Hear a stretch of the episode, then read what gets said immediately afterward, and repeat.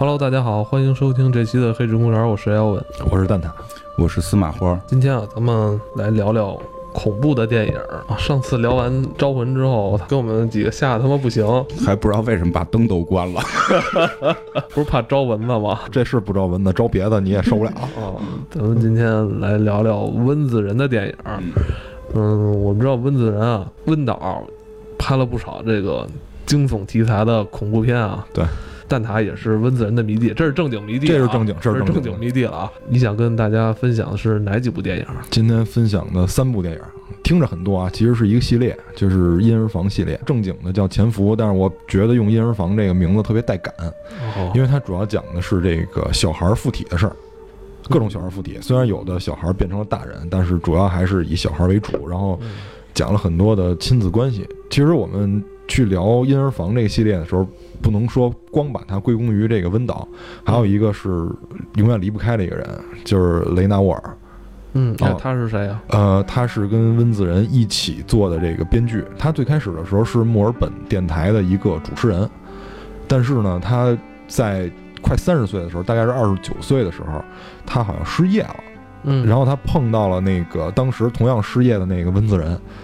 他温导也有失业的时候，对，温导也失业。然后因为温导是在他是在那个马来西亚出生的嘛，嗯，然后他是在那个墨尔本上的学，嗯，但是他学的是这个中国民族划分这个专业。中国民族划分，对他们那个专业的名字就叫中国民族划分。哦，所以说就是这个专业虽然说对他拍片儿没有实质性帮助，但是对于温导对于就是东方文化的这种理解，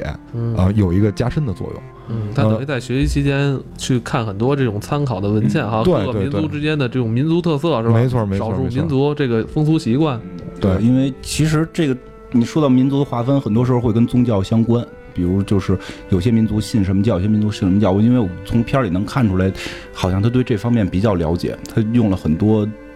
东方的梗用到西方。对，这个雷沃纳尔呢，就是在他二十九岁的时候跟温导结识，然后他当时一直认为自己有脑瘤，因为他一直头疼，他在那个年代一直头疼，然后他一直认为自己有脑瘤。当时检没检查我不知道，应该是没检查。然后他就当时就说，不管让我干什么都可以，只要让我消除我的头痛。然后他跟温导就一块儿，就是为了分散注意力，他俩就一块儿写了《电锯惊魂》的剧本。里面那个老头儿其实就是他自己，因为在第三集的时候，你应该记得那个有人给那个老头儿做了一个开颅手术吧？对对对，那个老头儿就是他自己的原型，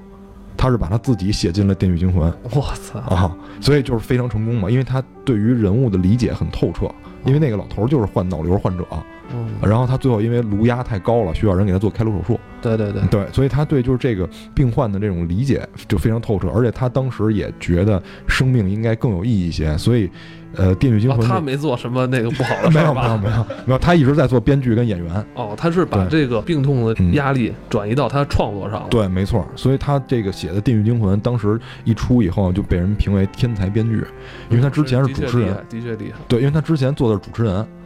然后他。而且充满了对生命的渴望，所以《电锯惊魂》的主旨一直是对如何让生命有意义，对对吧？就是他报复的都是那些不尊重生命、对无所事事，然后尤其是那些就是浪费生命、浪费时间的那些中产，是他报复最多的人。嗯嗯，然后这里面呢，呃，在。潜伏，也就是婴儿房这个系列里，他跟这个温子仁是一起做的编剧。那么第一部、第二部全部都是由他俩做的编剧，但是导演是温子仁。到第三部的时候呢，是这个雷沃纳尔自己编剧、自己进行的这个导演工作。然后温子仁在第三部里面只是出演为制片人。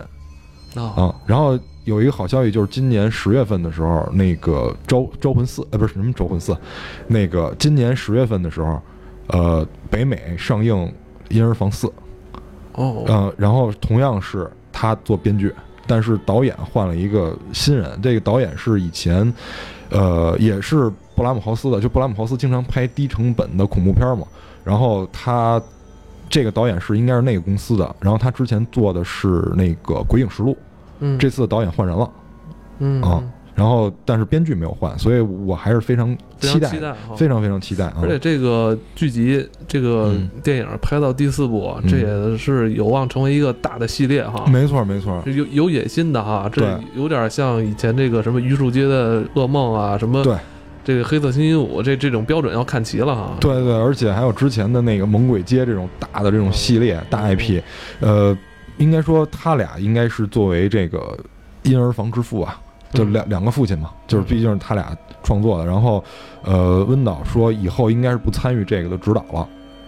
应该是不参与，但是这个你也知道，这个美国娱乐圈人说话一般都不算数嘛。当时他说那个《招魂一》是他拍的最后一个恐怖片，结果《招魂二》还是他拍了，所以，所以他有可能在这里面当监制，有可能在《招魂四》里面当监制。呃，剧情还是很期待的，因为呃，《招魂》虽然说现在有的是三部，但是其实其实它第一部跟第二部的衔接非常非常紧密，嗯第三部可以。第三部是这两部戏中间的一个故事，嗯，所以正确的观影顺序应该是《婴儿房二》的前面一部分，就是小孩那部分，就是那个老太太还年轻的时候。看完这段是前传，就是第二集的一部分是这整个系列的前传。对，然后看完这儿以后，先先别着急看一了，呃，先看三，哦，这是正常的顺序。然后看完三以后，然后看一，再看二后半部分。哦，啊，嗯。这这么看可能稍微会降低一点观影乐趣，但这个是时间顺序。对，这是时间顺序。但是我们正常的话，按一二三来看，你会觉得很精彩。温导明显的是把这个《电锯惊魂》跟这个就是《电锯惊魂》的一些规则引入到了这个潜伏里面。哦，是吗？对，引入到了这个婴儿房里面。而且我觉得它跟《招魂》有很多异曲同工之妙，就是《招魂》里面提到的一些鬼出现的规则，都在婴儿房里面得到了体现。嗯，而且我们刚才不是聊了一个科幻的这个科幻的电影吗？对，其实它这里面也有一些，就不是说科幻的成分，但是会有一些，就像我们探索科幻话题一样，这里面也有很多值得探索的东西。就比如说像存在，存在这个东西，我我我在这里面我看到了一些，嗯，我觉得还是有科幻成分的，有一点，有一点，所以我觉得挺好看。对，所以就是，而且像温导和这个，就是这个。沃纳尔这俩人是应该是一上来就是拍恐怖悬疑，然后转成大牌制作，因为他是先拍的恐怖系列，后接的速度与激情。对，但是在其他导演好像没有他这条路，没有这么走的，没有说一上来拍恐怖的。嗯，然后但希区柯克他是悬疑啊，他不是恐怖啊。嗯，就像他们是直接上来拍恐怖，然后转成大片导演。嗯，现在最厉害的是海王，DC 的海王是确定温子仁来导，而且前一段好像有一些新闻说可能会他。不不不参与。然后就是可能会放弃，但是现在好像前一段说温子仁发了张照片，是自己在海王的那个漫画的大海报下边，基本上认定了他会来拍这个，实际上是比较期待的，就是一个拍恐怖片的导演，然后给你来拍海王，这个这是非常期待。他是不是会拍成那个就是卫斯理那深海那？我觉得有点他，我对吧？真有点这种可能性。开头会不会有种恐怖成分在里边，跟那个海底敲人脑袋这种？呃，对对对对，我当时看海王形象，我就连第一反应就是联想到那个卫斯理那小说里了。对，你看我们这个 DC 漫画也需要突破嘛，是不是？要不你看现在钱都让漫威挣了，是吧？谁说超级英雄就得打，是吧？对，超级英雄也是得恐怖。而且我觉得 DC 是能扛起这个大旗的，他有这个能力。他拍恐怖很合适。对对，DC 拍恐怖合适，漫威拍可能就差点儿。真 DC 拍很合适，而且就我包括看《婴儿房》跟那个《招魂》，我老感觉他们好像就在一个宇宙。就像你说的，因为他把很多规则都定的是一样的。对。嗯，没准未来会不会有大联合？就是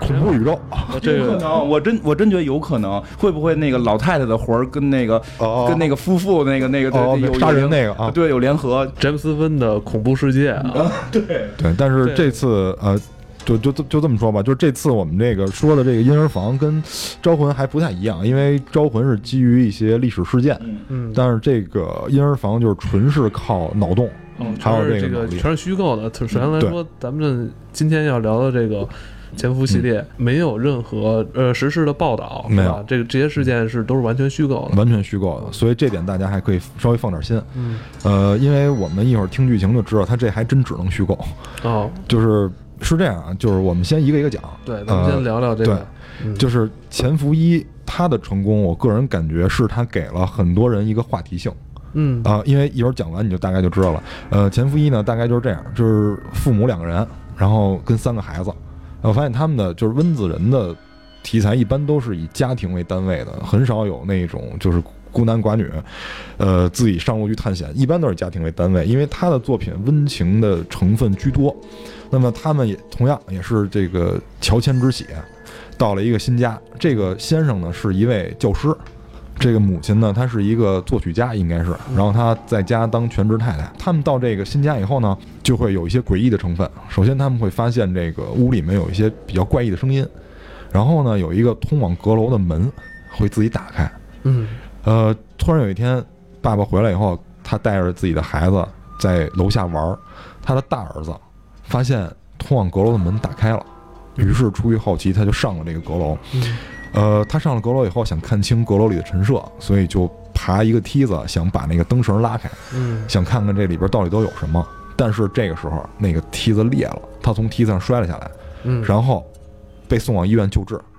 从此以后就昏迷不醒。但是医生说身体特征各种都正常，体相特征各种都正常，没有找到任何能让他昏迷的原因。对，但是他还是不醒在咱们国内好解释，啊！就丢了魂儿了。呃，对对对，然后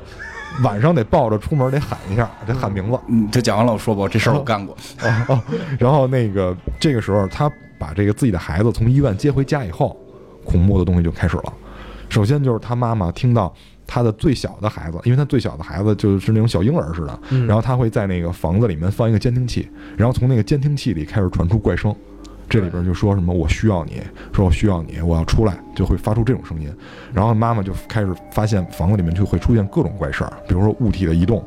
然后门突然的打开，然后甚至于包括她自己的丈夫回来，然后敲门声，然后会这个这个还会出现警报声，然后她会看见各种奇怪的人影，然后在屋子里面流窜，然后她就很害怕。然后这个时候，作为孩子父亲就会就会安慰他。一开始，一开始这种题材的恐怖片，大家都是因为他的恐怖片还算是经典元素都用到了，其实是都是老梗，都是老套路。但是你会发现他发挥的很新奇。父亲就作为这个角色，就是什么都不信的这个角色，一一定要探究，一定要探究。后来直到发现这个家里的门被撞被打开啊，然后慢慢慢慢才接受了这个事实。然后这个时候他们也是相信了有一些不干净的东西，所以他们考虑要搬家。然后这个时候温导比较厉害的东西就来了，就是一般我们就是看一些日韩的恐怖片儿，一般这个鬼会只出现在一个场所，你出去就没事儿了。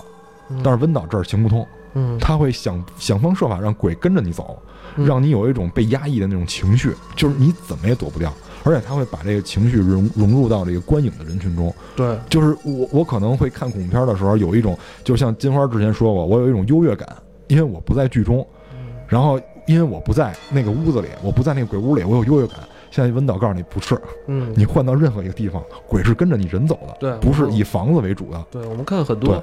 嗯，美国自己本土拍的一些恐怖片啊，像什么嗯。德州电锯杀人狂啊对。比如像这个黑色星期五、嗯。杰森，能很清楚的知道，就是说这些凶手嗯。他的目标人群是谁，对。他要杀谁，他要去攻击谁。但是你在温导的电影里边，对。这种关系、这种定位，你就很容易把自己也带入到这个电影里边。没错，尤其是这个男一号。嗯，帕特里克，对帕特里克，首先就是他演的很到位，这个这个确实无话可说，因为而且他代表的也是美国的一些新中产，爱看这种恐怖片的人，大部分都是他们那种人，所以他会把自己融入到这个戏里面。嗯，呃，所以他们后来，因为大部分人选择也会跟他一样，很合理的选择，我我只要躲开这个地方就可以。对，但是你发现根本他的身份啊，就是教师，收入看起来不错，对然后家里有一个非常嗯漂亮的、贤惠的妻子，对有三个非常可爱的孩子，对是吧？这一看就是一个很典型的对对这这种家庭，对，很典型的代表。所以他们就到了这个新家以后，发现同样有这些东西，不干不净的东西。这个母亲就想，我我要不然找一个牧师吧。嗯，于是这个牧师就来了，来了以后发现这个事儿好像不是他能解决的。然后男主的妈妈就来了，说我给你介绍一个人吧。嗯，于是就找来了这个林沙叶，林沙叶饰演的这位灵媒，对，她在剧中叫伊丽丝，然后她那个演员叫林沙叶。嗯我觉得这选角选的太好了，嗯，哎就是为什么呢？就是这个老太太，首先她自己看起来就有那种神神叨叨那种气息，嗯，嗯但是她的面相又相对很慈祥，对对对所以这我觉得他选角选的非常好对，好你。看他那第一眼面相嗯是一个非常慈祥的老太太，对盯着他看一会儿吧，你就感觉有点不太舒服，对，就会就会别扭，嗯，就会别扭，因为呃，他的出现实际上是为了就是抑制观众那种恐惧情绪的。而且我老觉得他有点皮笑肉不笑那种感觉，是这样，因为你听到最后，你会发现他跟某些事儿是有关联的，嗯，就是他的面相慈祥，但是他的眼神，他的就是说话那种语气、那种态度又有点儿诡异，所以这这选角选的非常好，嗯所以他也一下担纲了三集的这个主演，第四集他也将出现，就是婴儿房四他也将出现哦，，是吗？他在第二集虽然已经死了，但是还一直在出现。对，一直在出现。嗯，然后他们这个老太太就帮他们，就因为她有那种灵媒体质，嗯她就看了一眼这屋子，大概就明白怎么回事了。嗯她在这里面呃引用的这个原理跟在《招魂》里不太一样。她说这个叫星体投射体质，哦就是在最就是睡觉啊做梦的时候，你的魂儿会游离，这个时候会有一些异世界来的这些妖怪啊什么的，就是他在这里面是认为这个妖怪是存在另外一个平行空间的，只不过就是他在你灵灵魂游离开的时候，他能占据你的身体。他说，因为你的儿子是这种体质，所以他灵魂游离了，然后这些怪会是实际上是这个小孩招来的，而不是这个屋子，所以这个就这就表示这个鬼为什么会追踪你，因为是这个小孩带来的。嗯，所以他们就想方设法去去铲除这个这个怪。对一开始同样也是这父亲还是保持不信的态度，只是说我只是寻求心理安慰。但是后来发现自己的孩子在那个屋里画的画儿，对，屋里画的画儿跟老太太描述的是一样的，然后他终于相信了。他说：“我请你来帮忙这那的。”然后老太太就来了，就帮他来除灵。那这个时候他用的是一个就跟防毒面具似的东西。然后让他的助手帮忙去听写他说的那些话，他自己戴一个防毒面具去隔离五感，也不也不叫五感吧，反正隔离一些感受。因为我们到第二集发现每个通灵师用的方法不一样，这个老太太用的就是这防毒面具来通灵，然后她进入到那个异异世界以后，这里面她用了一个词叫 further，啊，就是异世界，因为这个就是婴儿房这个标题改过三次，啊，有有第一版就叫异世界，就是 further。然后第二版叫星体，因为它是星体投放体制嘛。然后后来导演觉得都不贴切，第三个叫的是潜伏。哦，哦，因为就是你后边听听完这个故事，有很多人在猜想这个剧情，那个时候还没有放二，很多人在猜想这个剧情，也就猜出来他为什么叫潜伏。然后这个时候老太太帮他们去除灵，就先要召唤出来这个鬼跟他去交流，就是让他滚蛋，嗯，嗯，去跟他交流。这有点像那个招魂啊，对，这跟招魂这这点儿是差不多的，就肯定你得先跟他交流，去跟他交涉，然后让他远离这个小孩儿，远离这个宿主，嗯。然后然后这个时候就是中间也经历了一些波折，但是最终是成功的，嗯，最终是成功的。然后尤其是他还让他的父亲，让他的父亲说你你你也是有这种体质的，对，就告诉他你也是这种体质了，然后给他看了一下小时候的照片，说你看你小时候也有恶灵跟着你，是因为这个体质是能被遗传的啊嗯，对，这个遗传是一个梗，在在这儿是一个梗，对对，这这可是一个梗，很重要的。然后他说，因为你能遗传，哎，所以就是你要你也能去那个世界，你去那个世界把你的儿子带回来。然后这个时候就是在他的帮助下，他到了那个世界，然后跟那个红脸大妖怪搏斗了一番以后，把他的孩子带了出来。嗯但是呢，就是回来以后，就是大家本来是应该喘一口气的时候，嗯这个时候老太太突然有一个动作，就是她发现老太太发现一个细节，拿着相机冲帕特里克照张相，然后，帕特里克就给他掐死了。我操，我觉得他们那场戏那老太太那个表情特别到位啊，我操，就是特别好，所以就是他选角选的非常好，就是在你以为你能松口气的时候，又来一波。哎，但是我他这部戏里边，他为什么没用《招魂》里边那个套路啊？比如什么我逼你嗯问出你叫什么，你是谁？因为《招魂》里面它牵扯一些宗教的东西，哦，它这里面的规则是完全虚构的，就包括那个星体投投射体制是虚构的。嗯，就星体投射这个，其实超能力有一种，就是这个。X 战警里边什么也好，就是国美美国他们在超能英雄里边专门有一类技能，就叫星体投射，因为英文单词基本一样嗯，它就是可以灵魂出窍去一个次元的宇宙。他们会认为那个宇宙并不是平行宇宙，是那是有另一种空间，那种空间里会寄生着很多东西。我看电影的时候，你知道我联想到什么了吗？就是暗影嘛，嗯，暗影位面。嗯，对对，电视连续剧咱们之前不是聊过大群嘛？就是后来那个大群里边的那个呃老板娘的老公的超能力就是星际投射。我们可以去看好多那个就是这种精神控制层面的这些超级英雄，他最终都会有一个技能叫星际投射。他们就认为真的有那么一个暗影层面的世界，就是术士，如果你要控制好的话，你能把他们召唤过来。可能吧，能控制他，应该能。呃，跟跟刚才说哪儿已经说完了是吧？就那个剧情，嗯啊对啊对，就是把他掐死了以后，就是他因为很孙子嘛，你本来能喘口气，完了他还让你来一波，就是吓唬你。但是也就是就像你刚才说，他为什么不引用招魂？第一个是因为宗教，就是《招魂》里面牵扯宗教；第二个原因是温导在拍一的时候，二的本已经写好了，哦，他已经知道二怎么拍了，但是他为什么没有把二融到一里面？是因为投资的问题，就是当时，呃，投资很少，一百二十多万，当时。当时是一一年，一一年，一一三一五三部。啊，两年一部，然后那会儿因还那么少，那会儿让说因为人已经因为温导，因为温导是推了一些大的戏，他比较喜欢小的制作，他比较喜欢小成本，就是所以很多人评价温导是一个很有良心的导演。就当时他拍完《电锯惊魂》以后，有大戏找他，但是他没接，他他就是接商业片接的比较少，因为像《速度与激情七》拍完了以后，马上就要跟他续签八，他嗯他不续了。嗯啊，他要筹备别的小成本的电影，他嗯他偏爱小成本电影。那么投资一百二十多万美元，但是全球票房一点五亿美 美元，就是基本上是一小兵办大事儿的这么一个四两拨千斤。所以他因为也是因为预算有限，他本来一是要拍一个特别长的，他想把二拍进一里，但是因为预算的问题，他二拍不进一里，他二等于是从一的剧本里剥离出来的，但是二的剧本它是有的，嗯所以它等于是这个在这儿截止了，是为二埋了很多梗。但是就在这个时候是最精彩的，为什么？因为二没上映，大家对一的那个剧情众说纷纭。嗯对，因为刚才就这里面我们我们可能有很多细节没有介绍到，就第一个细节就是刚才我们说了，这个星体投射体质是可以遗传的，那么就是问题就来了，就是嗯，最后结局你真看懂了吗？这最后结局不就是嗯，鬼又重新回到这个男主角帕特里克身上了吗？对，就是男主角帕特里克是被那个恶灵附体了，对吧？对啊，但其实不是，哦就是他附体了，这是肯定的，这个是剧情有交代，因为他把老太太掐死了。但是不光是他没回来，他儿子也没回来，他那大儿子到他大儿子也没回来，就是他白救。哦我第一我第一次也是认为他儿子成功救回来了，因为你不能全是负面，最好有一个稍微好一点。但是我后来仔细又看了一遍，因为我这个是第二遍还是第应该是第二遍看，然后就是我因为结合了一些影评去看，我确实看懂了，他儿子确实也没回来，因为他在最后吃那意大利面的时候有一个极其明显的隐喻，就是首先就是他妈问他说你怎么。就是你以前不这么吃饭啊？就是为为什么这么吃？他说说你你你饿吗？他说我我不光饿，我还累。然后他妈就问了一个问题，就是说你天天在那睡觉，你有什么可累的？但是之前有一个细节，就是老太太说的是，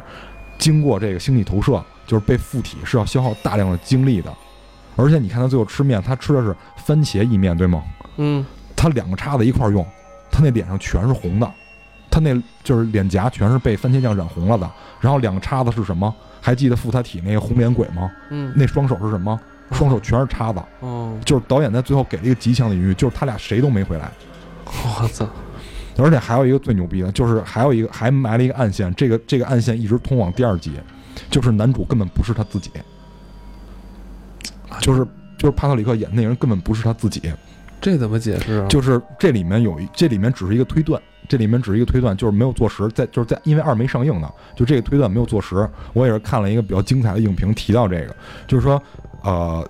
他看小时候照片的时候，因为是老太太给他看小时候照片，说你也有这种体质，你小时候被恶灵追过。对啊他说我不记得，他说我不记得有这东西，你你想起来了吗？哦是，但是对因为他妈从小就没敢给他看那些照片嘛。，对，但是这事儿就是照照片这事儿，他总得记得。哦，他不记得有人给他照过相。对他不记得这些事儿，就是完全没印象。好，这个这个依据在哪儿？就是他回去接他孩子的时候，就是他进入那个异世界去接他孩子的时候，有一个小孩给他指了条路，嗯，那小孩是他自己。我操那小孩是他自己，是他八岁的时候的自己。他八岁的时候就已经走丢了，就就在异世界，就一直在异世界。他八岁的时候，就是灵魂已经被那个拐走了啊。对他灵魂就没回来。所以就是为什么这片儿，我刚才就是咱们录上期就是录一预告，说这片儿有点瘆，就是你你看可能视觉上有点恐怖，但你不能想。二刷的话，我就会看细节，我二刷会看细节，而且温子仁做的非常好的，就是他他会在电影的留白处给你加效果。嗯，比如说在，比如说在那个就是女主穿过屋子的时候，经过客厅的时候，侧厅的本来是应该是一个留白的，但是那块儿坐了一个人，我敢说好多人都没注意到。但是他在过第二道门的时候，还会就是侧面会会会打过那客厅，那人没了，就是 就是有很多这种细节嗯，就是像还记得我们之前说那个招魂，他让那个小女孩横着水，嗯，让他嗯看他能不能说出那个老头儿那话来。嗯那个小女孩就等于是在应该留白的地方给他做了效果，嗯就是他在那儿变得深。所以温子仁对这一点的把握特别好，就是他对氛围的渲染不是直接把鬼堆给你，他是在很多细节上，就是你越察觉，你越看的细，你就觉得越瘆得慌，看的越细越瘆。一是肾，还是嗯我一直特别着急，你知道吗？嗯就是我觉得这戏里边怎么没有一个能跟鬼打的呀？啊，对，因为它是异世界，因为是异世界。那个司司马光，你有什么辙吗？咱就别说现实中了，是吧？虚构的嘛，是吧？如果你是在这个戏里的世界，是吧？嗯，你有什么方法吗？驱魔？首先他这个，因为他现在这个设定，我觉得不是魔的问题，他确实是超能力的问题，因为他我觉得他里边不停的讲这是一种能力，对，他并不是说他并不是说鬼魂的问题，他这个是是一种能力的问题。嗯，你要是真说，如果我们在生命中遇到这种情况的话，这像一个司马花该说的话吗？就嗯，爱，通过爱。就是 通过爱去那什么，呃，不过我我我我说一下，就是我觉得就是刚刚蛋挞说那个那个那那个细思极恐的东西，一会儿聊到二的时候再说。但是就单说到一结尾之后，嗯嗯我觉得他一就很成功嘛，就是他成功的一个点，就跟开始说的那个搬家那个事儿，嗯我觉得是有关系的。就是我们就看到确实太多的戏，就是鬼在屋子里。这个当然，日本讲这个可能叫地茯苓，对这个对吧？这个他必须得在这个空间内，因为国外也有这个文化，就是他要是在这个空间内，他不能去行动，他不能离开这间屋子。然后，呃，一般的戏里边的表现方式啊，就是一般的我们看的那种傻一点的恐怖片表现方式，是一堆人住进这个新屋子，然后发现。有鬼，然后他们要搬，这个时候可能女人提出搬，这会儿男人说：“爷他妈的不搬不搬，对吧？我这是我的家，我不怕。”嗯，然后再有就是说我我我费了很多，我没有钱，我费了很多劲，这个我我没，但是这个就是因为刚看到那儿的时候，我也会认为他最后会跟屋子里去搏斗，但后来特别痛快的就是搬。然后就搬走了，就这个就是因为一般我们看恐怖片有优越感，是因为我们觉得我们比戏里的人聪明，对但是这个他做了跟你一样的反应，对，没错。他做了跟你一样的反应，你会发现这个反应你在当时你也会做这个反应，然后你这个反应产生不了任何好的效果，他已经把我预想的这个我能做出这种选择，对他已经做到了。对，你会发现闹鬼的是你的孩子，对吧？你会发现闹鬼的是你的孩子，并不是屋子，并不是一个物件，不，你不是娃娃，就这些，不是这些恐怖源，是你的儿子。很简单，你把他弄死，鬼就没有了。但你能弄死吗？就是你出于爱，你是不可能去做这个选择的。这个时候，你就有一个让你很。纠结和痛苦的点会发现，就是你最爱的那个人是这些恐怖的源泉，会让你产生更大的恐，就是无力感。我老在想这解决方法嘛，因为我看了好几季的那个《邪恶力量》，在每一集你知道吗，都有各种一个能治鬼的招儿，有有啐他吗？啊各种招儿，所以我我看有时候我真是害怕，我就觉得好像没有什么招儿，人来的这些人嘛，好像只是说能通灵啊，嗯，没有什么反击的武器，所以我感觉看起来比较绝望。所以它不像招魂，它招魂它毕竟有一个规则，对吧？对能用的方法，这个没有。这个就是这是一个更未知的世界，就是我健身都没用，我健身我到了那个世界是我的投射，我会不会有那么大的力量？如果从从从超能力的角度讲，你就是拼你的精神力，就是最后拼的是精神力。你在那个世界里边，因为你的身体没有过去，你身上有多少肌肉是没有用的，你到那边所有的力量全部源自精神力。其实真的，呃，这如果有这种情况，就是最终的信念跟你的爱是能够有可能拯救你的，特正向吧？不是他他这说的对，因为最后他召唤的时候靠的都是喊，就是呼喊，呼喊你，唤醒你的精神，然后让你的精神，让你的意志能够战胜那些妖魔邪祟。然后再再说一个办法啊，再再说一个办法，就是因为这是我亲身经历的，就是因为它里边提到了这个小孩老。因为开始说到这个这个老太太出来之后，看到这个爸爸说就就说过，就是我小时候见过你，对吧？对对。然后这个小这个爸爸的就奶奶嘛，奶奶就提到过，说我这孩子就是这个爸爸小时候会夜里哭，对，其实这个我遇到过，因为我们家孩子就在特小的时候，夜里边每天夜里会在一个固定的点儿起来叫，嗯，就玩命的。这是那个想吃奶了。呃不我们家孩子也是每天那那点儿就叫，过了那个过了这个岁数了，过了你这个岁数，他已经能满街跑了，已经在能满街跑。大概三岁的时候，这个状态会有。然后呢，就是很无奈嘛，就是你给他奶，他也不喝，因为那会儿他已经不是喝喝奶的问题了。然后后来就有人就说，你需要干的事儿是什么？就是你把他的那个鞋。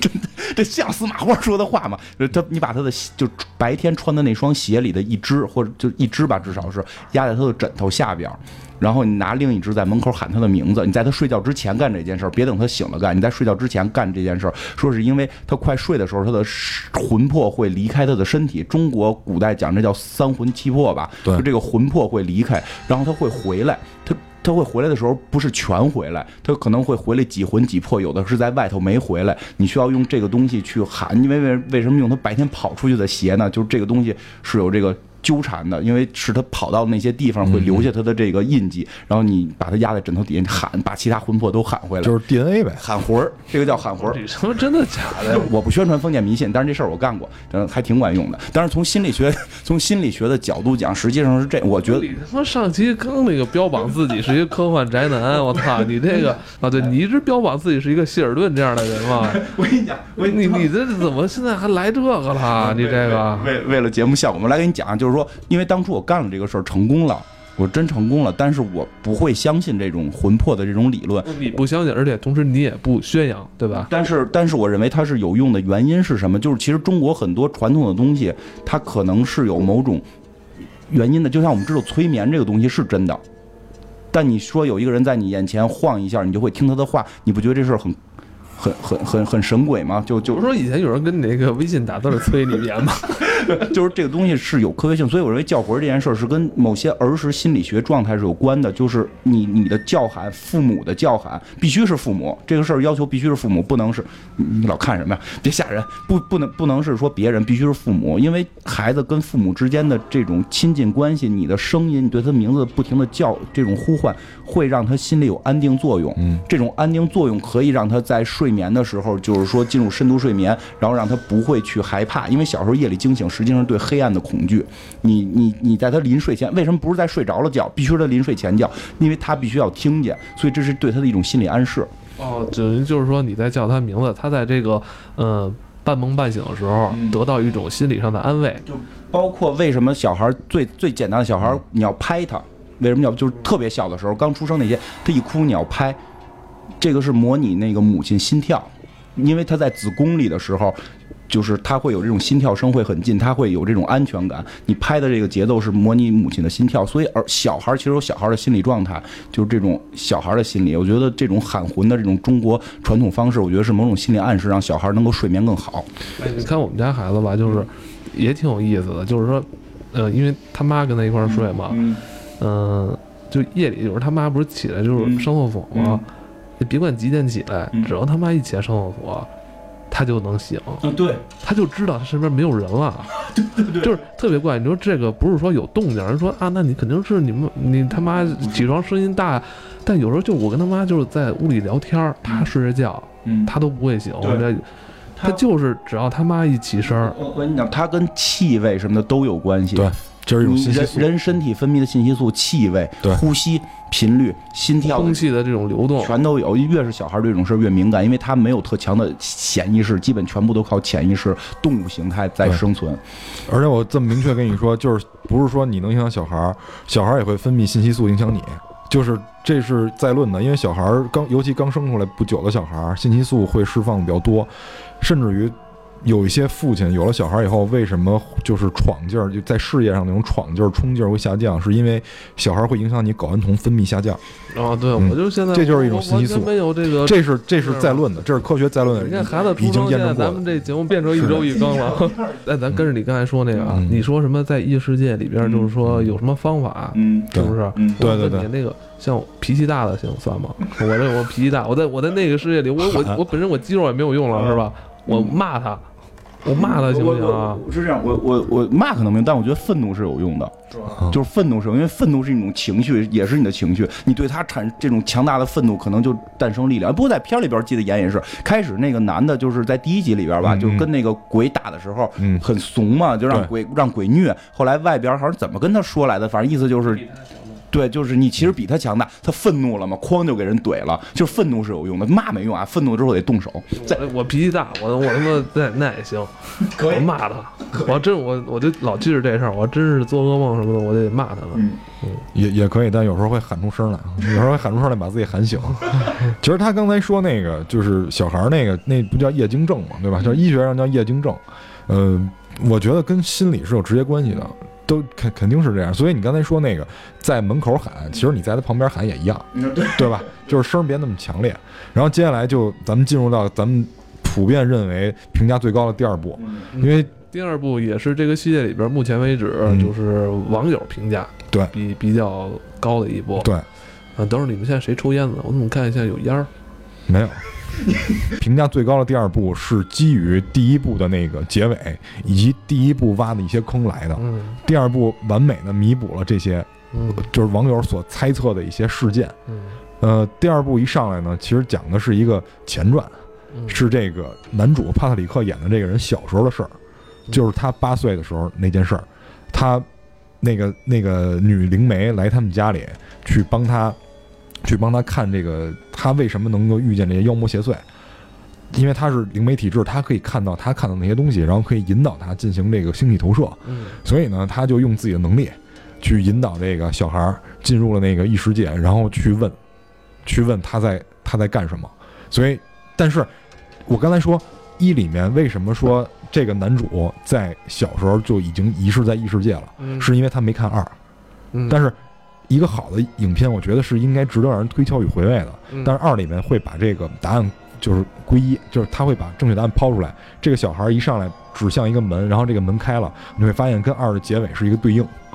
就二结尾他们去抓鬼的时候，那个是一个对应。嗯嗯，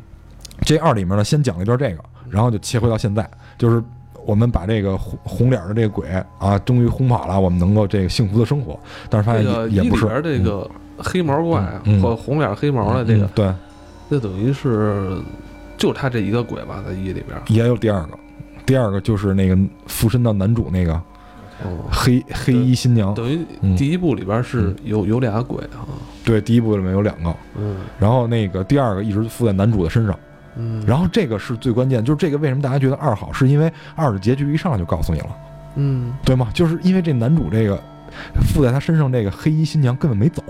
嗯。所以等于大家看二的时候一上来就知道男主已经被鬼附体了，嗯嗯，然后大家就在看这个剧情怎么展开。所以我觉得这个就是导演处理这个真是太妙了，就是他在明知道观众知道结局的情况下，还能把这故事讲得很犀利啊，对。就是如果不这么做的话，就会让玩家觉得这一切都是套路，对啊有点要重复一的那种对对对一的那种节奏了哈。对他一下上来就是让你出其不意，你们不是想知道吗？我现在就告诉你们，对看完到告诉你们之后，我这后边还有更大的坑。对，没错，对，对后所以后面会引出这个坑，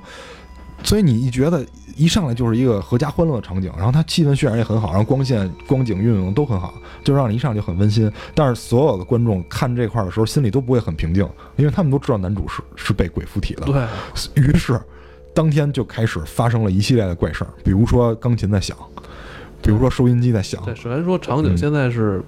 呃，搬到了另家奶奶家？搬到奶奶家了。呃，嗯。第一步他们不是因为就是嗯觉得那个屋子里发生了很多不好的事儿嘛，于是这一家人就搬走了，搬到这个男主角的母亲家。对，嗯，所以就是大家在这个所谓的新家里面就展开了生活，嗯。但是会发现这新家里边也不安全。对，而且他说有一句话我还觉得特瘆得慌，嗯就是他把他孩子就是，嗯，安排在他小时候住的那间屋子里。啊，对对对他说了一句话：“你这张床是爸爸小时候睡的。对，其实也象征了这个 ”他们两个可能会相同的一个命运，就是被这个鬼神缠身这这种命运。所以呢，就是这个新的故事会在奶奶家展开，嗯就各种灵异事件，包括这个婴儿车还会晚上乱动。嗯呃，于是他们就就发现这个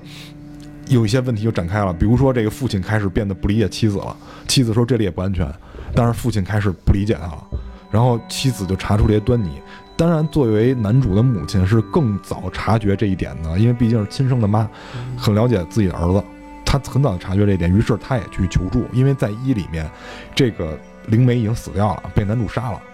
所以二里面他的就二里面的引子是什么？二里面引子是一个警官在审讯他的夫人，嗯，就说这个灵媒是怎么死的，说现在怀疑最大的是你的先生。对啊，引引引入了这块儿，但是我们心里都有这个梗，就都知道这先生是怎么回事儿，所以就看的就就很吊诡，就就就就很诡异，所以就看见后边这些，对，所以就看后边那些很合家欢乐场景就显得更诡异。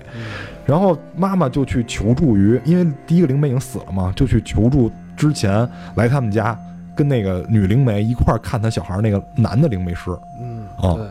他就就求助于那个人，就说我现在小时候就是男主他不是有这个问题出现吗？对对对，然后他妈就是，嗯、叫灵灵媒师过来。其实，呃，除了这个嗯在第一部里边出现这个灵媒师之外，嗯还有一个另外男的灵媒师，对这两个人对，嗯这也是第二部里边的一个主要角色。没错没错。然后这个灵媒师就是到了这儿以后，就是跟他妈接触了以后，他妈说说我请求你帮助我一下，说那因为那个伊丽莎已经死了，他说我现在非常需要他帮助，因为他觉得他自己的儿子不对劲，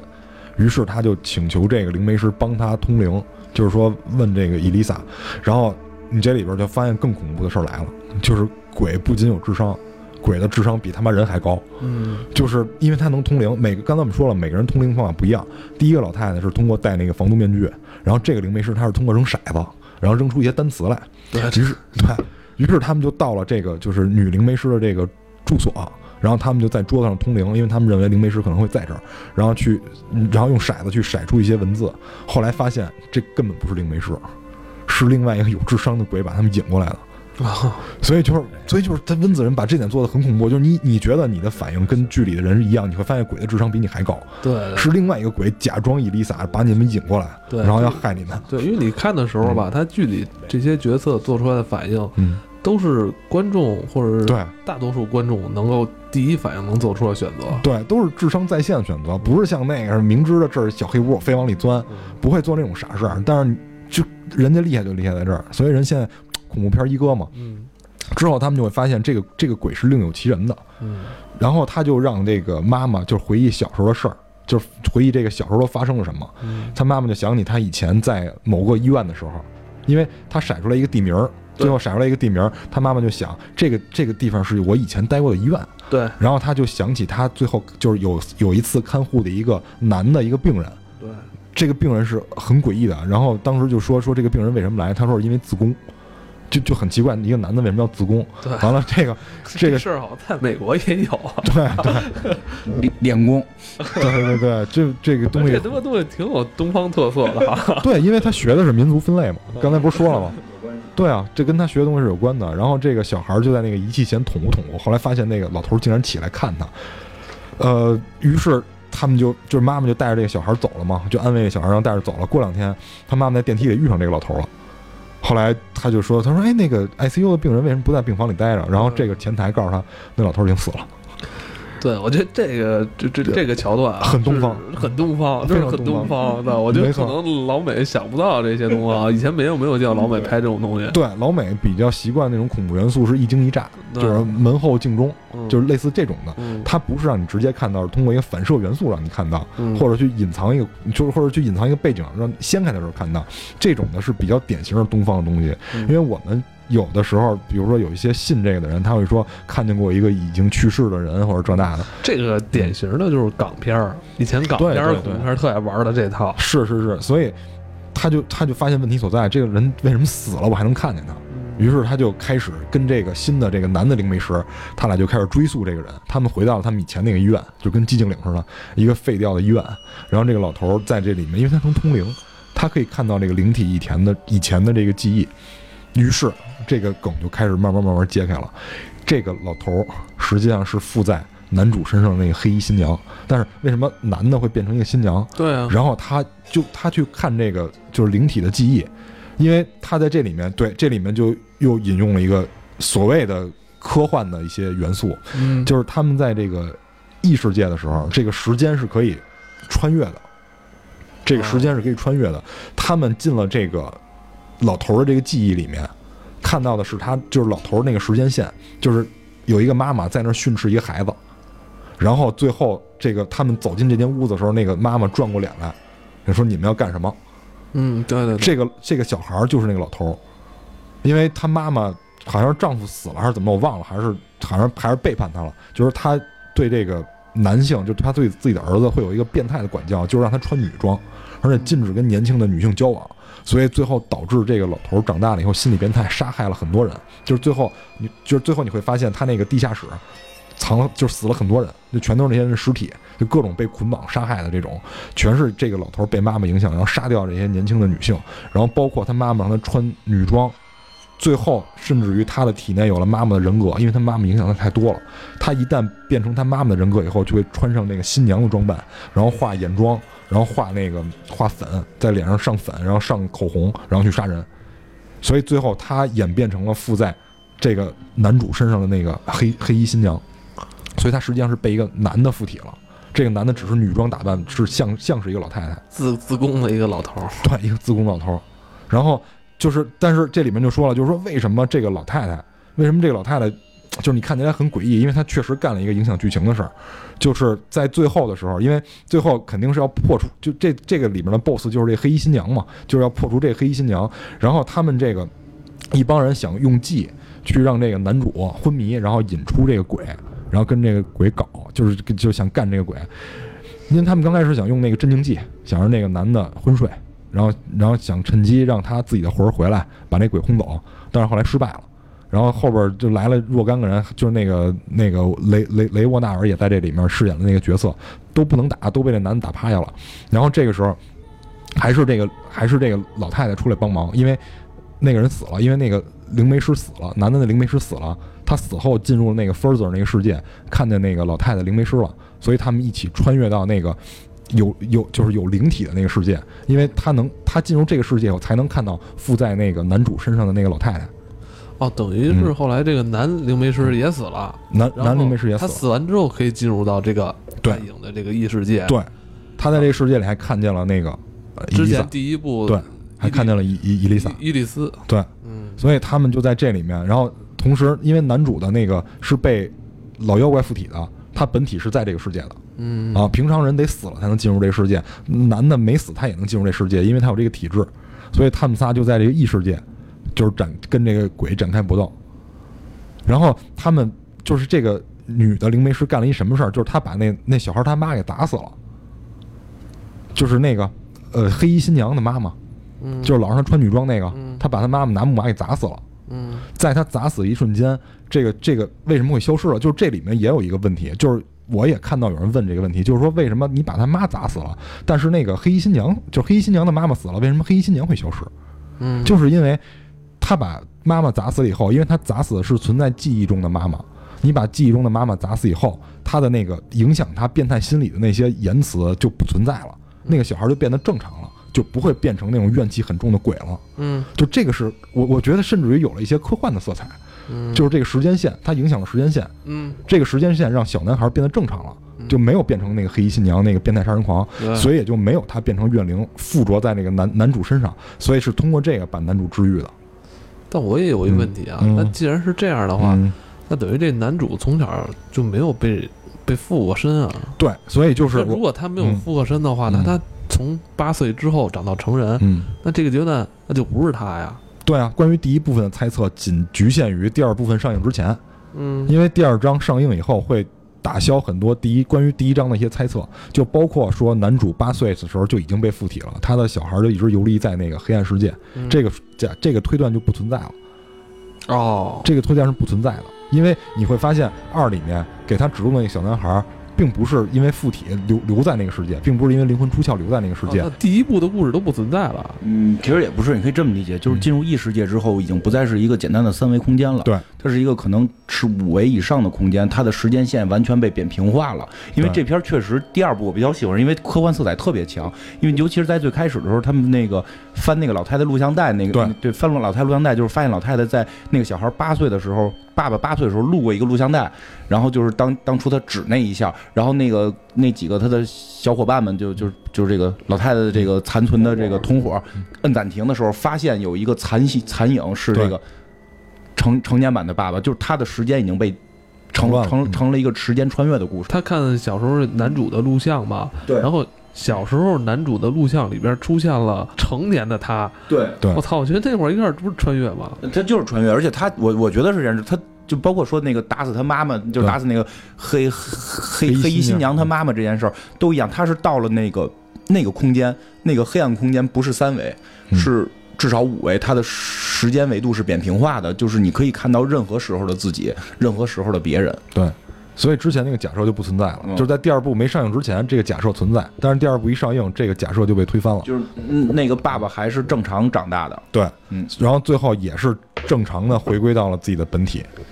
然后之前的那个八岁之前的记忆，只是因为灵媒师不想让他有通灵体质，把他那段记忆暂时封闭了。这他妈比那个时间穿越旅行的那个问题还他妈的不好理解。我对啊，所以所以你看，就是就是温导他厉害就厉害在，他虽然用的都是老套的那个鬼片元素，但是他拍出来有新意，因为他加入了这个科幻的色彩。对，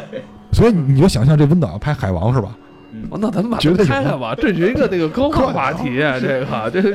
哎不是我一思考这个，我觉得不恐怖了。他儿子那个他儿子那个推断也不存在了，嗯就是因为，但是我觉得第一集的结尾还是有这种影射，嗯因为他那个红脸的鬼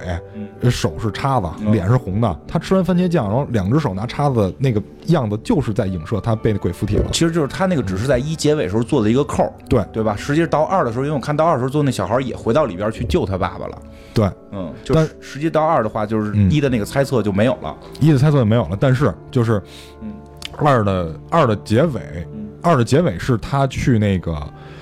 呃，我不知道你有没有印象，二的结尾是他去一人家儿，嗯完了有一小姑娘抱着一娃娃，嗯说你俩后边站着一个老太太，这为什么要做奇怪动作？就是他让我往前点儿啊，就是吓人。嗯嗯啊，他往屋里走，然后发现一个坐在摇椅上的一个姑娘，嗯，对，然后这个时候他说一句 “Oh my God”，嗯，就是不知道他看到什么。对，但是如果你听声音是能听出来的，嗯。他看到的就是那个红脸的鬼，嗯。那红脸的鬼很有可能就是一里边那扣儿其实埋下了，嗯。就是生效了，嗯。只不过那红脸的鬼最后走了，啊，就是。找别人附体了。哦。因为你会发现那个咔啦咔啦，就是强烈的那个声音，跟那个红脸的鬼第一次出场声音是一模一样的，就实际上红脸鬼并没有说并没有，走。并没有并没有死，对就是他还在那个世界又去别人的身体了。对，去别人身体了，因为你看那个姑娘也是目光呆滞那种的，对对对对，很容易被附体的样子。嗯。而且老太太第一次见红脸鬼说的那句话也是 “Oh my God”，嗯她等于是跟第一集有了一个应和。不过那个嗯最逗的是，那个老太太实际上是死了，但是她可以完全在那个那个异次元空间，就是干能看到，对，干她的老本行了，对就工作更方便了。而且更方便，对，而且她不用再经过一系列的什么那个隔隔断一些感受，她直接能看见啊。那等于他就是用咱们话说，嗯就是没法投胎了。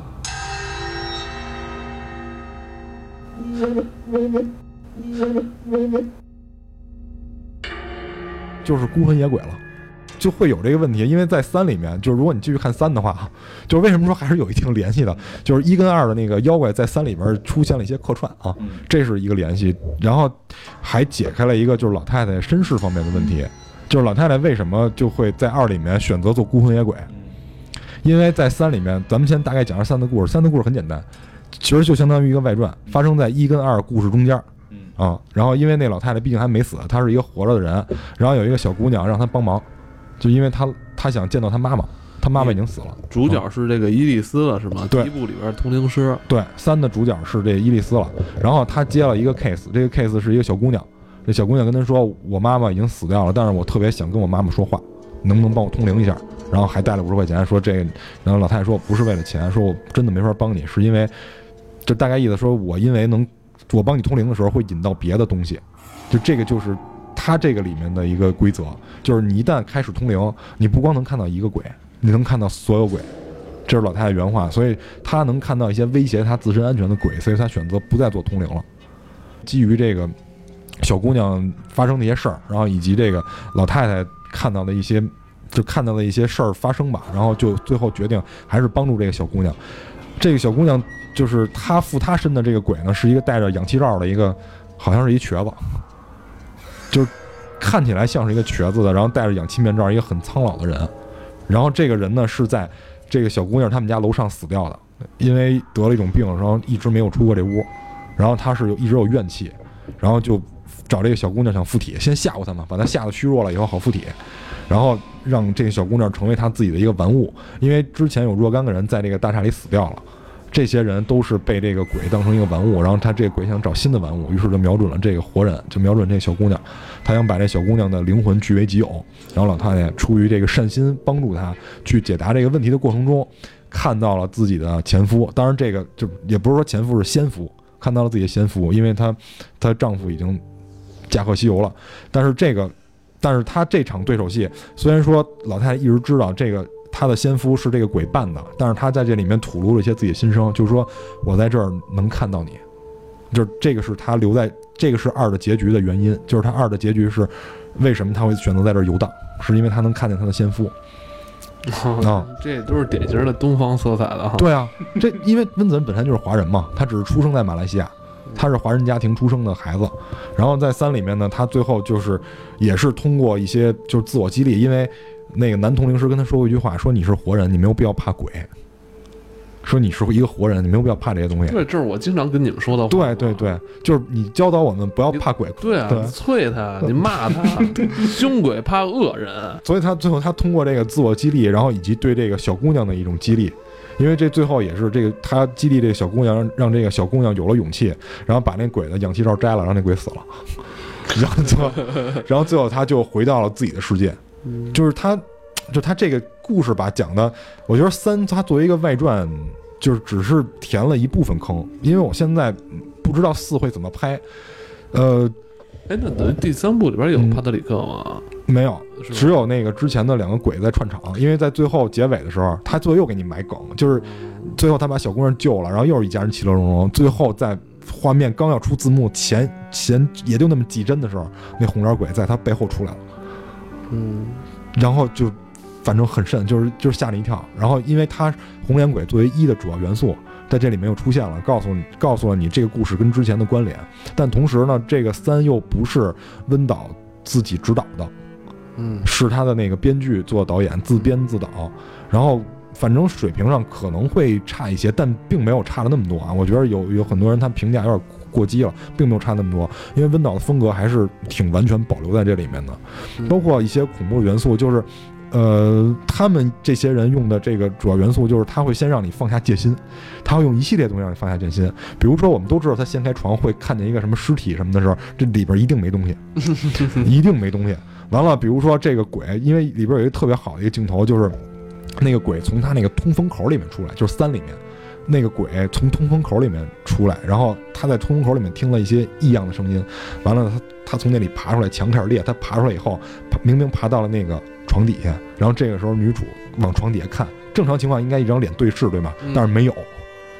但是他从那个就是他看他拍那个小姑娘往床底下看的时候，什么都没有，结果反而从天花板上下了一只手抓她。嗯 哼我操，这这根本就让你就是有违常理的位置，让吓唬你，我操！就我那个蛋挞已经有点又被吓到了，我操！嗯，就我觉得三可能好多说评价不好，是因为二二太好了。对对，所以大家看三的时候，因为我看的时候，我就看三，我抱有的希望是把那个嗯一跟二那个故事再点，因为其实二有点颠覆一。对把把二二放，这是二吗？放着它。这是这是别放了，这都关着灯呢，还放不是，我都刚才没，你看别反正不开声，完放着它，放着它，大点，大点，大点。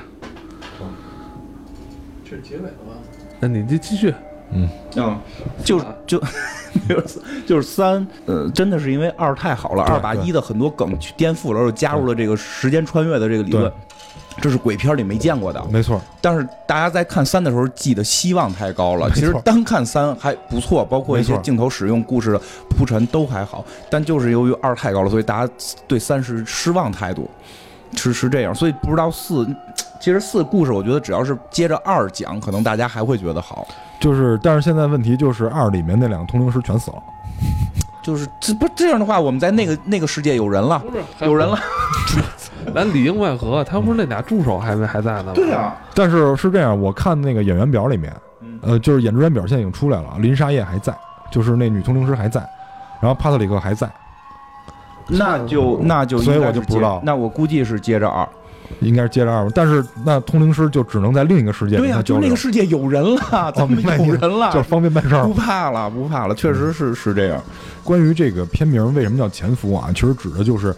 这个潜伏指的是黑衣新娘，就是黑衣新娘在男主八岁的时候就已经发现了这个小男孩具有这种能通灵的这种体质，但是没有选择当时就附在他身上，而是直到这个影片的这个年代，也就是这个男主到了三十多岁，他才附身，就是。由由于他的一次这个灵魂剥离，他才附身，也就是说，他一直在他身边潜伏了二十多年。这也是为什么温导会把这个名字改了两次，然后最后叫潜伏这个名字的原因。你不是说要说一些那什么鬼在中国的事儿吗？哦，叫不是鬼在中国的事儿，鬼片儿那个，嗯就是就是其其实吧，就是因为我我觉得这个片儿还有一个好的地方在哪儿呢？就是嗯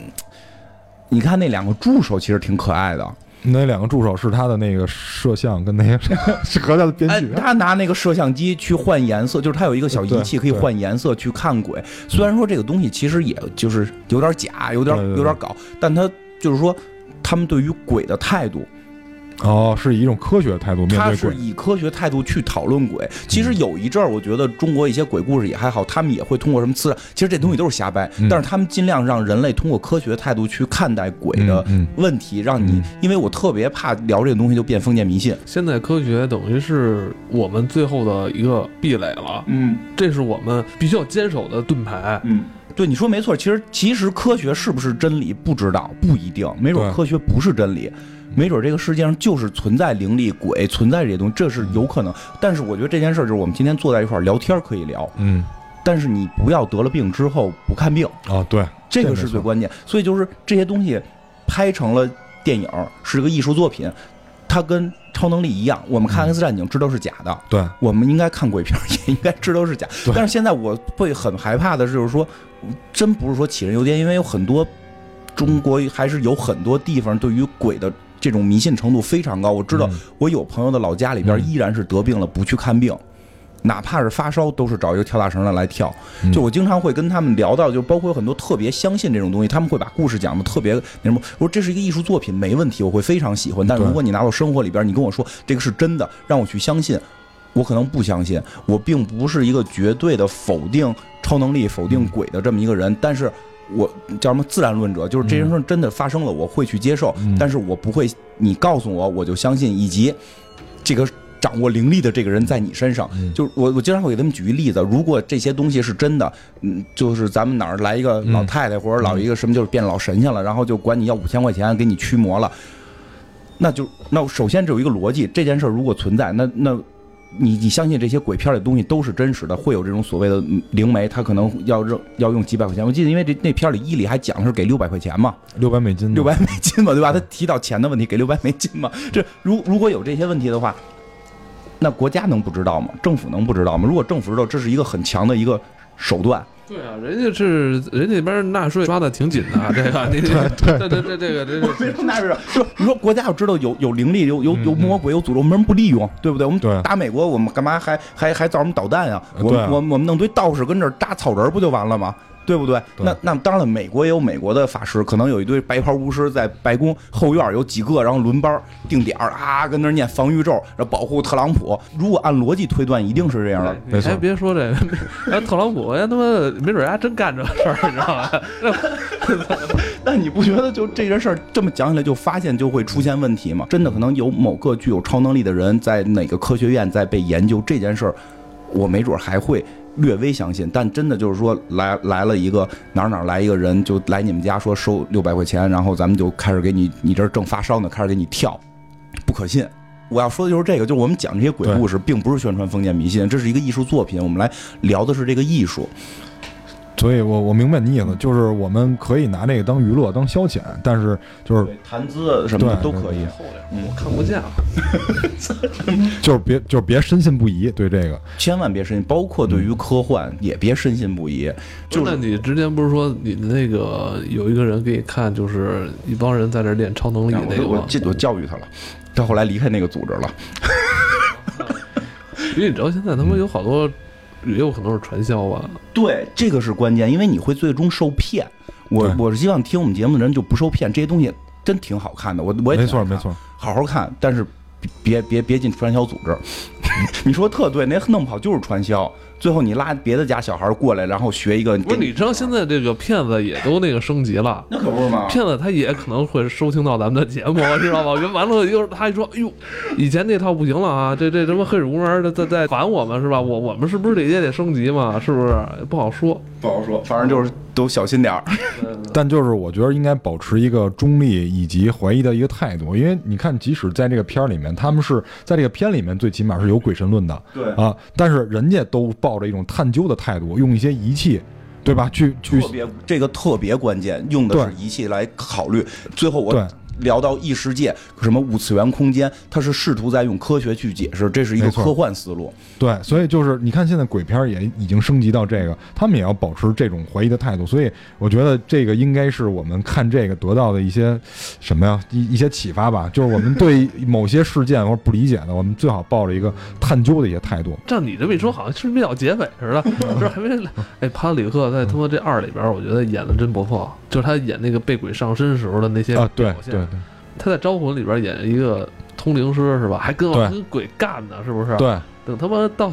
这里边，他老 他他变成鬼了，操！而且你知道为什么就是就是是三里边吧？三里边没有，哎，好像是对三里边没有帕特里克，是因为他好像应该应该是在拍《招魂二》，嗯，然后那个他这里面《招魂一》跟那个《婴儿房二》是同年的，应该都是一三年，都是一三年。然后那个《Conjuring 二》和那个《招魂三》都是一五年的，所以等于是同期的，它档期不太够，它档期不太够，你你没法在这儿拍完了，你回去串那个去。哦，嗯，而且你你你有没有发现，就是这里面这个通灵师，就是林莎叶演的这个通灵师和那个就是《招魂》里边的女通灵师，就是气质有点接近。对，那个，气质非常像。对啊，气质是非常接近的，包括那个脸型，包括神态，说话的这个语气态度，都很接近。嗯，希望温子仁大宇宙早日实现。不是看那个现在 啊，这二里边那个嗯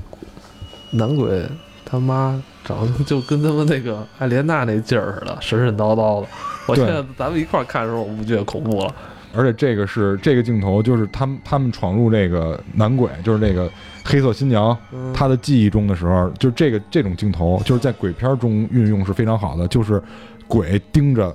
盯着这个摄像机，因为在正常我们拍这个故事片的时候，不可能让人去盯着摄像机嘛，这样的话就等于跟观众是有交流的。嗯。但是在这里面，他会运用很多这种用鬼去盯着摄像机的这种，当然鬼是人扮的啊，就是化完妆以后扮成鬼，嗯。然后盯着摄像机，就感觉鬼在跟观众有一种交流，就是他在洞察观众，就这种镜头他运用的非常好。就是这个这这梗，我记得之前有一次嗯。恐怖节目好像讲过吧，嗯。就是其实就是他他这种玩法很有意思，就是他们觉得在窥探记忆的时候，嗯，被窥探的记忆能够发现窥探你的人，因为记忆是之前的事儿，这件事儿产生的恐怖效果会更大。对，这个因为这只有自己知道，你你自己的记忆只有自己知道啊。但是现在别人窥探，然后你还能发现，对，就跟我之前我记得讲过，就是那个那个，呃，就就是后来加入那个邪教传销，就加入那小孩传销组织那个，他之前不是他之他之前不是那个心心理心理催眠师嘛？我记得我这梗我记得讲过，他就是在给别人做前世追溯的时候。追溯对方前世，就嗯就这是一个一个催眠的一个手段。当然了，我认为那个追溯前世是是潜意识的一种自我人格模不，拟。这个是荣，因为录之前录那期的时候嗯我没说话，因为这个我就给你解释一下，嗯这个就是荣格说的那个共性就我不信潜意识。就但不，他那并不是共共性的，是个性的，他那是个性的潜意识。不，但是就就是个嗯，它只是叫共性潜意识嗯，它不是说一批人都都记嗯一个事儿，它指的是这个共性潜意识指的是他的记忆是可以被基因影响对，我知道，我我不信啊，嗯我不信这套，嗯 我不信这套。但你听这故事就比较吓人，嗯我我我我我不信这套。这样，我认为他那个是本身潜意识影响的，跟弗洛伊德说那套，他是潜意识塑造的一个某个人格，但是又在窥探对方这个意识的时候，窥窥窥探对方。前世就聊你是谁，我是哪个朝的，然后他会默说啊，闭着眼说我是什么时候，突然这个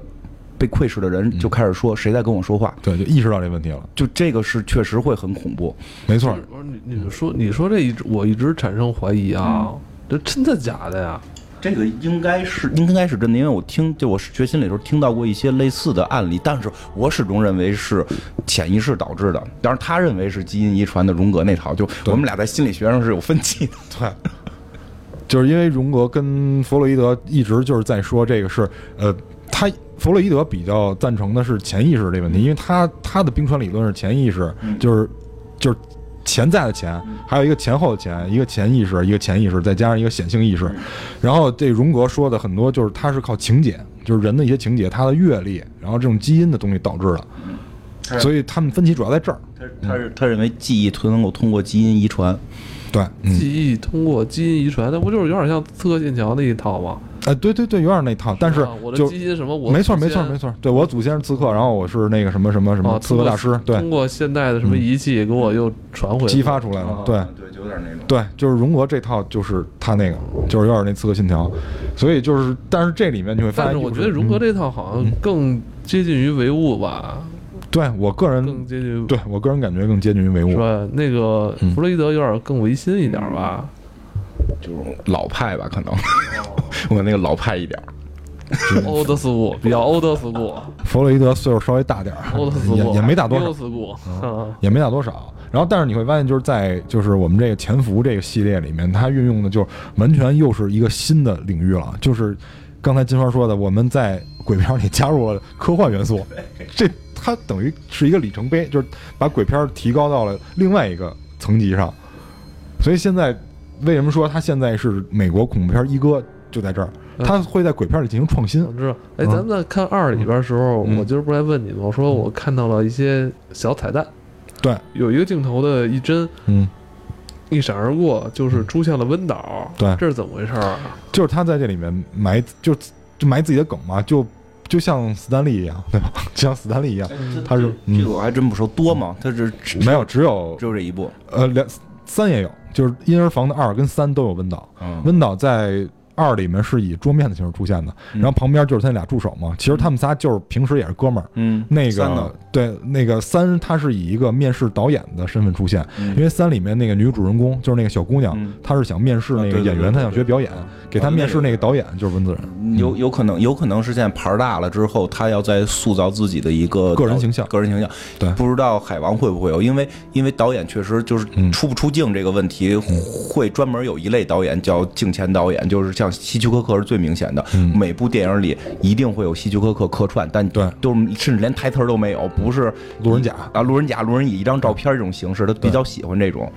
嗯，所以就是可能温导也比较喜欢这类，因为他毕竟他的电影评价不是纯恐怖，他是悬疑加恐怖呃。有可能是致敬希区柯克。对，因为他是悬疑加恐怖，嗯，因为很少有人看鬼片，比如说我们看日韩的鬼片，看那个贞子加野子什么的，就好像没有讨论的这么激烈的，就是甚至于剧情，你根据不同的人的讨论结果，还能分成两种剧情。因为你发现，在二没上映之前，一的剧情被讨论的支离破碎的，但是你听谁说的都有道理，因为他在电影里都有依据，这就是悬疑片的一些特色。他给你，又是嗯异形这路子了，对啊，所以能所以能成功嘛？成功的导演背后是有一套这个相似的理论嘛？你知道，就是像跟异形似的，我每次看异形的一些论坛上，嗯，在这一部上之前各种分析，嗯，然后都哇都言之凿凿的，完了等到这一部上了之后，人一看有的楼就给删了，我觉得没，我觉得删就没必要，因为都没上的讨论是很正常的。这不这对自己要求高，然后加上也，对对，也是要面子对峙嘛，啊大家都赌输了，啊，正面交锋就是那个父父子铁是吗？父子铁谁赢谁是爸爸，嗯，不是玩游戏都有父子局吗？哎这也有父子局。就是如果今年不是要上这个嗯。婴儿房四，嗯。潜伏四、婴儿房四，嗯，嗯，肯定是不可能引进了，肯定不能引进，咱们只能不知道怎么看吧，反正反正吧？是吧？嗯，我我我不知道，我瞎看的。